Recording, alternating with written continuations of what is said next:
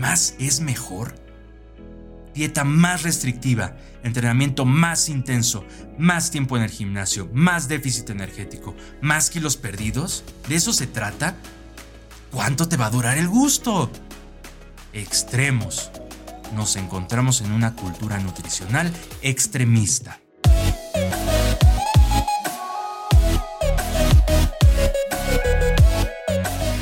Hola a todos. Mi nombre es Hugo Bernal y les doy la bienvenida al episodio número 8 de B3 Podcast, espacio destinado a diversos temas relacionados con la nutrición y fitness. En esta ocasión, en el episodio 8, hablaré de un tema que tiene muchos matices, muchas vertientes. Pero antes de entrar de lleno a él, les recuerdo que si les gusta el contenido de este podcast, se suscriban en las plataformas donde está disponible, así recibirán alertas de los nuevos episodios. En Spotify nos encuentran como B3 Podcast Nutrición y en Apple como B3 Podcast. Les agradeceré mucho que también lo califiquen. Les lleva dos segundos poner ahí el número de estrellitas que le dan. Denle follow y compártanlo si es que les gusta el contenido. En mis redes sociales también encontrarán el link para estas plataformas. Ahora sí, el tema de hoy. ¿Más es mejor? ¿Por qué comenté que tiene muchas vertientes? Porque es un tema que se puede aplicar prácticamente a todo en la vida. En nutrición y fitness no es la excepción. Vamos por partes. Quiero comenzar con la parte fisiológica, como siempre digo, la parte ñoña de todo esto. En general, el cuerpo humano funciona por medio de estímulos y respuestas. Dependiendo del tipo e intensidad del estímulo, será la respuesta. Posteriormente, existirá una adaptación basada en la frecuencia de dichos estímulos y respuestas. Por ejemplo, ¿qué pasa en el organismo cuando realizamos una actividad física corta e intensa? ¿Cómo reaccionan nuestros órganos? ¿Qué signos, qué síntomas podemos apreciar? ¿Qué pasa en nuestro cuerpo? Cuando un estímulo afecta al organismo, desencadena una serie de respuestas. En el caso del ejemplo, cuando corremos porque nos deja el autobús, ¿qué pasa? ¿Qué notas? Así, básico, básico, nuestra frecuencia respiratoria y cardíaca aumentan. La primera para captar más oxígeno y la segunda para bombear más sangre a los músculos, transportando nutrientes y oxígeno necesario para los requerimientos de la actividad, de esa carrera que nos estamos echando para, para alcanzar el autobús. Como nuestra temperatura también se incrementa, comenzamos a sudar para regularla. Si el estímulo se repite, el organismo realizará modificaciones en las respuestas que corresponden. Así no entra en una fase de alarma, no será un estímulo desconocido. Todo esto lo hará para evitar la pérdida del equilibrio del cuerpo cada vez que este estímulo suceda. Este equilibrio se llama homeostasis. Esto es la adaptación. El cuerpo humano se ha adaptado al estímulo, se ha adaptado a las respuestas. Si diario tuviéramos que hacer esa carrera para alcanzar el camión, poco a poco nuestra frecuencia cardíaca y respiratoria no se elevarían tanto, tampoco nuestra temperatura. Incluso nuestra respuesta mental y emocional sería diferente ya no habría ese nerviosismo y esa ansiedad y sorpresa por alcanzarlo como la primera vez. El estímulo y respuesta generarán adaptaciones necesarias para alcanzar nuestros objetivos, siempre y cuando sea un estímulo planificado con una intensidad y frecuencia correctas. Así la adaptación será positiva y no negativa. Existen diferentes tipos de adaptaciones dependiendo del ejercicio que se realice. Hay adaptaciones respecto al rendimiento, a la utilización de fuentes energéticas, musculares, cardiorrespiratorias, hormonales, entre otras.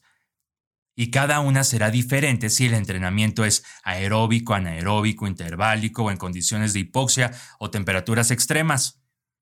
Estoy hablando del ejercicio. Como te puedes dar cuenta, no todo es carga mucho peso para subir músculo. O vete a hacer cardio y así quemas grasa es simplificar de sobremanera todo lo que sucede en nuestro cuerpo. ¿Qué relevancia tiene esto que estoy diciendo en el tema de hoy? Pues que si nos excedemos o quedamos cortos en el estímulo al que sometamos a nuestro cuerpo, nuestras adaptaciones no serán las óptimas y no obtendremos los resultados que buscamos. Déjame ponerte un ejemplo. Este podcast va a ser de, de ejemplos. Como le mencioné arriba, hay diferentes tipos de adaptaciones. Una de ellas son las adaptaciones neuromusculares. El ejemplo que te quiero explicar se basa en dos, en la coordinación intramuscular y coordinación intermuscular. Primero las defino. Coordinación intramuscular. es la contracción sincronizada de unidades motoras, que son la unidad de control funcional y estructural del músculo esquelético. Eso es la coordinación intramuscular. Ahora, la intermuscular. Esa es la coordinación adecuada entre todos los músculos que intervienen al realizar un movimiento. En resumen, la intramuscular, la coordinación intramuscular, es que las unidades motoras del músculo trabajen de manera sincronizada. Y la intermuscular, la coordinación de varios músculos para realizar X movimiento. Estas adaptaciones dependerán del tipo, intensidad y frecuencia del estímulo. Y aquí es donde comienza a tomar relevancia el tema. ¿Más es mejor? ¿Nunca te ha pasado que con X movimiento, no sé, eh, aperturas para pecho o cristos, también se les conoce así, jamás te ha sucedido que te termina doliendo otro músculo menos el pecho? ¿Que sientes el trabajo en, una en otra parte menos donde lo deberías de sentir? Eso es coordinación intramuscular. Que logres reclutar de manera sincronizada la mayor cantidad de unidades motoras de fibras musculares al realizar el ejercicio. Y eso va a depender del ejercicio que hayas elegido realizar, del tipo de contracción al que le pones más énfasis, del peso que estás moviendo, de la velocidad de ejecución del ejercicio e incluso de tu experiencia, entre, entre otros factores. Este es un ejemplo de esa coordinación intramuscular, que las fibras del músculo que estás trabajando trabajen para ese músculo. Otro ejercicio, press militar con mancuernas. ¿Te ha sucedido alguna vez? Tal vez cuando comenzabas a hacer ejercicio, que estoy casi seguro que sí, no mientas. A mí me ha pasado que terminabas tensando en tu cuerpo algún músculo que nada tenía que ver con el movimiento y a los dos días te dolían las pantorrillas por haber entrenado hombro. Que al verte en los espejos del gimnasio subías los hombros y sin querer subías el derecho más que el izquierdo y te costaba trabajo alinearlos. Eso es coordinación intermuscular, que tu cuerpo trabaje en conjunto y en beneficio del movimiento que estás realizando. Y al igual que con la coordinación intramuscular, esto dependerá del ejercicio que hayas elegido realizar, del tipo de ejercicio, de la velocidad de ejecución, del peso que estás moviendo y de tu experiencia, entre otros factores. Con esto quise aterrizar lo que he platicado hasta el momento, estímulo, respuesta, adaptación y tipos de adaptación. Y la coordinación intra e intermuscular, además de que son un poquito más complejas de lo que acabo de platicar, no trabajan de manera independiente, ¿eh? trabajan en conjunto entre ellas y en conjunto con otras adaptaciones. No las voy a, no voy a profundizar, pero algunas de ellas son la frecuencia de disparo, activación del agonista, coactivación del antagonista, potenciación refleja, entre otras. Y esto es solo a nivel neuromuscular. También hay adaptaciones metabólicas y hormonales al ejercicio. ¿Cuál sería el estímulo correcto para los ejemplos que puse en cada tipo de coordinación? Para la intramuscular, un ejercicio con carga elevada y énfasis en la contracción isométrica.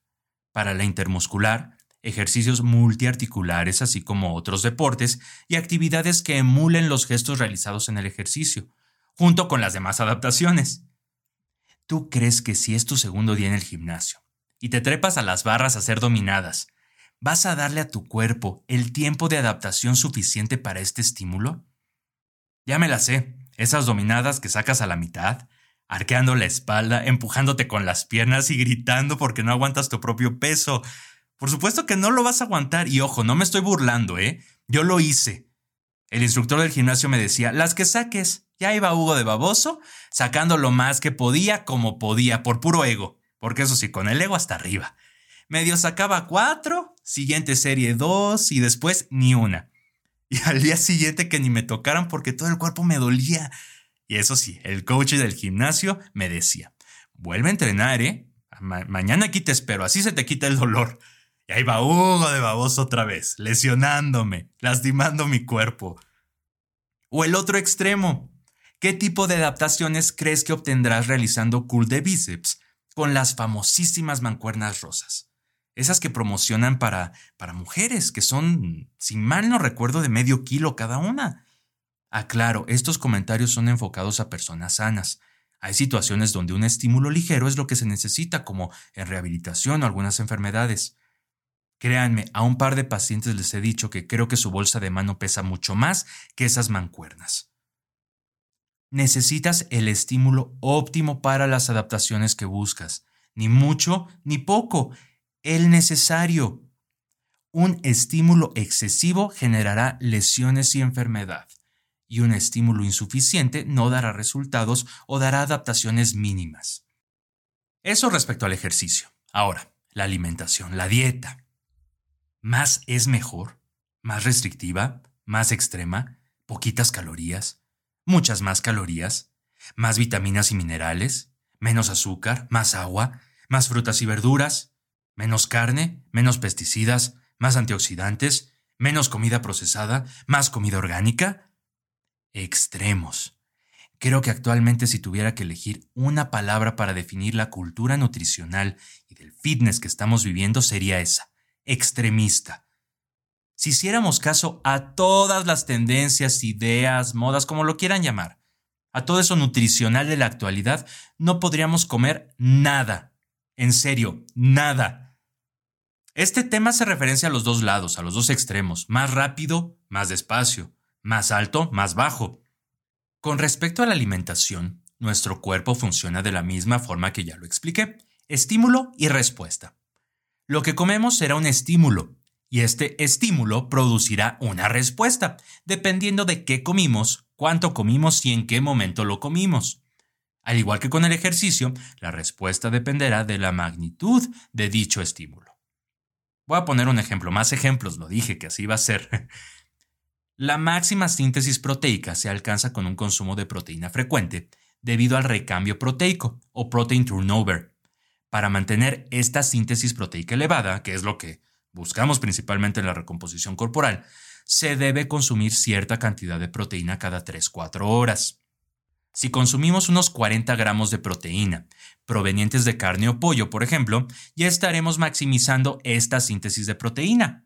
Sería un consumo óptimo, referente a si más es mejor, o el tema de dosis-respuesta, esta sería la dosis óptima. Lo ideal, 40 gramos de proteína proveniente de pollo o carne, o 30 gramos provenientes de proteína de suero de leche, cada 3-4 horas. ¿Consumir 50-70 gramos aumentaría más la síntesis proteica? No, más no es mejor. Esa proteína se va a absorber, sí, pero para lograr la respuesta deseada es mejor dividirla en varias tomas en lugar de que sea una de 80-90 gramos, divídela en dos, 40-45 gramos. Ahora el otro lado, consumir 15-20 gramos de proteína maximizará la síntesis proteica? No. No significa que no tenga efecto en el cuerpo, solo que para lograr la máxima síntesis se necesita más, más proteína. Repito nuevamente, para obtener la respuesta óptima se necesita el estímulo correcto. Otro ejemplo. Ahora referente a las dietas para subir y bajar de peso. Imagina que quieres subir masa muscular. Has ido al gimnasio por dos años, siendo constante, entrenas cuatro o cinco veces por semana, te encuentras en un buen porcentaje de grasa, un 11-12%, ya listo para subir, comiendo 2.000 calorías, 2.200 al día. Venga la etapa de volumen.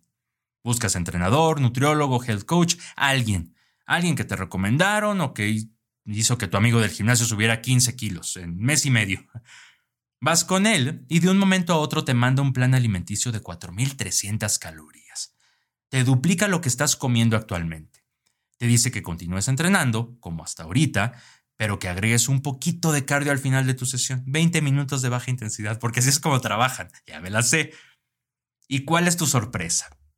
Que aparte de los problemas gastrointestinales que te trajo el haber incrementado tanto la cantidad de comida diariamente de un momento a otro, como distensión abdominal, probable estreñimiento, flatos o gases, reflujo, bueno, aparte de todo eso, subiste 8 kilos en un mes.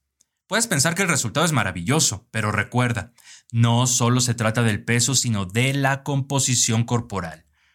Esos kilos no son únicamente de músculo, son también de glucógeno, de agua, hasta de la cantidad de comida que tienes en los intestinos. Estás comiendo más.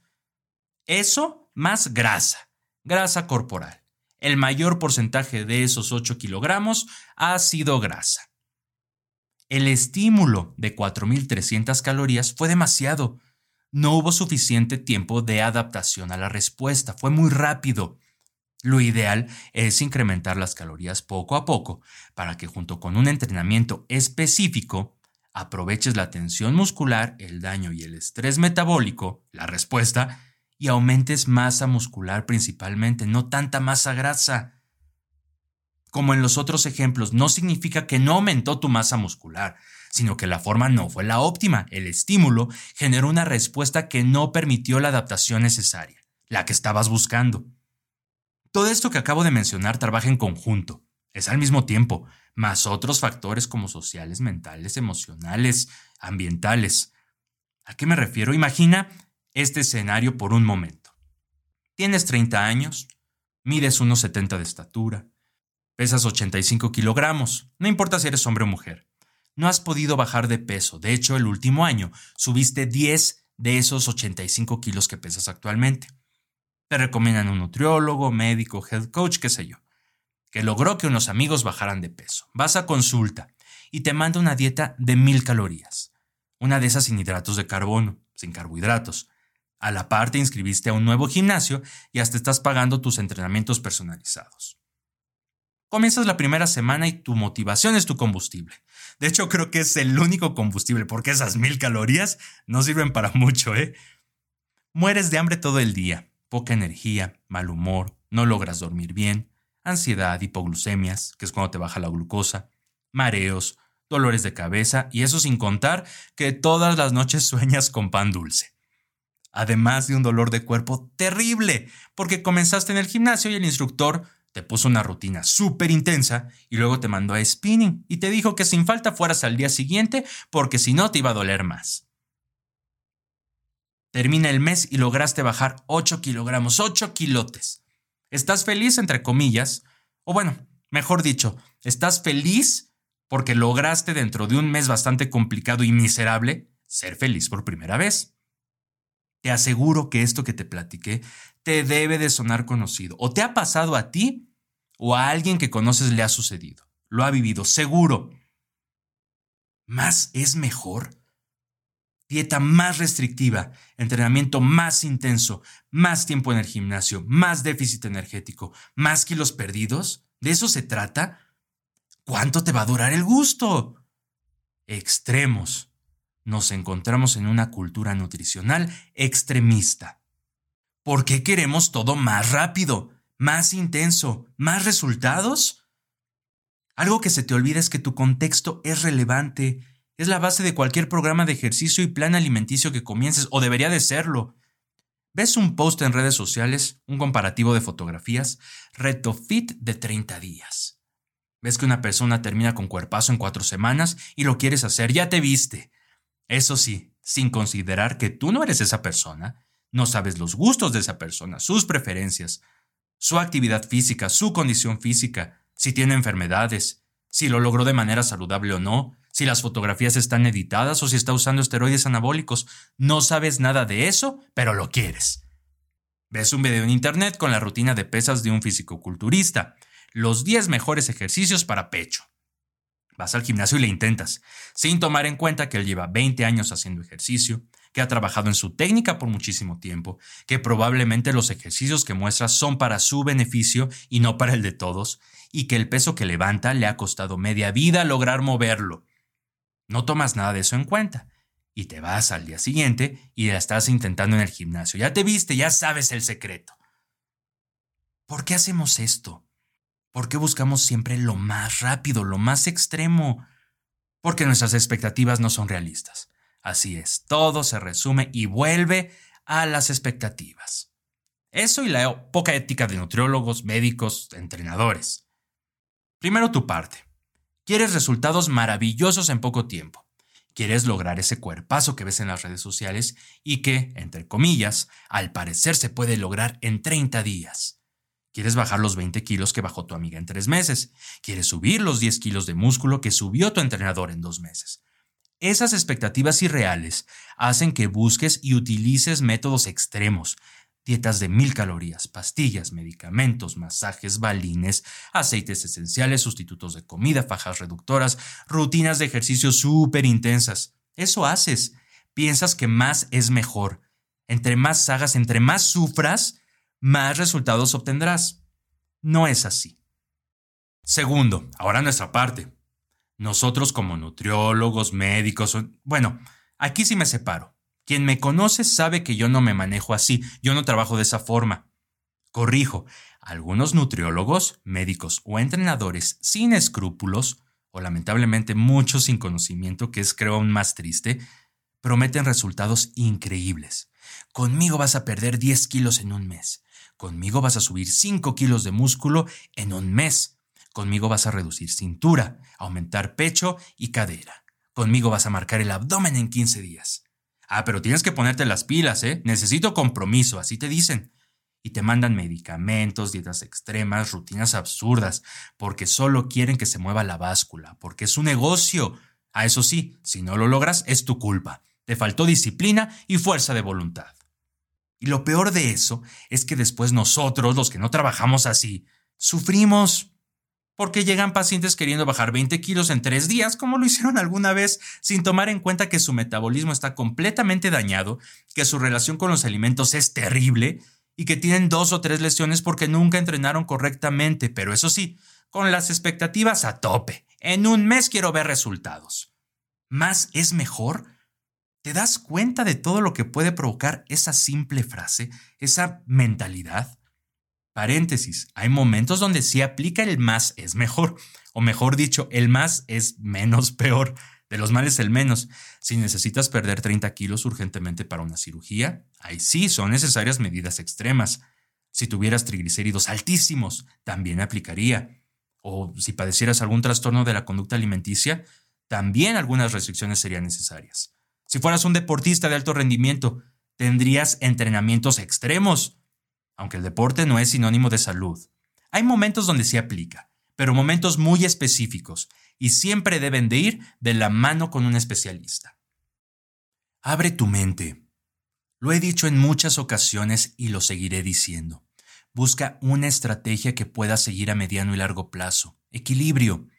Un estilo de vida saludable. Tu estilo de vida saludable. Tuyo, de nadie más. Olvida dietas y entrenamientos de moda. Tú debes de ser tu prioridad, tu salud física, social y emocional. Enamórate del proceso, enamórate de tu forma de alimentarte, de tu forma de ejercitarte, enamórate de sentirte bien. Sí se puede. Y sin darte cuenta, aumentarás esos kilos de músculo que quieres o bajarás esos kilitos de grasa que tienes en mente. Vendrá por añadidura. Pero sabes qué, si te enamoras de esto que te digo, si te enamoras del proceso de sentirte bien, subir o bajar de peso pasará a segundo plano, y no te importará tanto como antes. Te ejercitarás por el gusto de ejercitarte. Seguirás tu plan alimenticio por el gusto a tu bienestar físico, a tu salud. Más no es mejor. Llegamos al final de este episodio, como ya es costumbre antes de despedirme. Les recuerdo y pido que me sigan en mis redes sociales. En Instagram, me encuentran como nutrición.hb3, en Twitter nutrición-hb3. Y este podcast lo encuentran en Spotify como B3 Podcast Nutrición y en Apple como B3 Podcast. Suscríbanse y si les gusta mi contenido, compártanlo. También califiquen los episodios y comenten, les toma un segundo hacerlo. Y si ya se sienten más inspirados, dejen ahí una reseña. Les estaré eternamente agradecido. Muchas gracias por haberme escuchado nuevamente y por estar al pendiente de todo mi contenido. Nos vemos en el próximo episodio.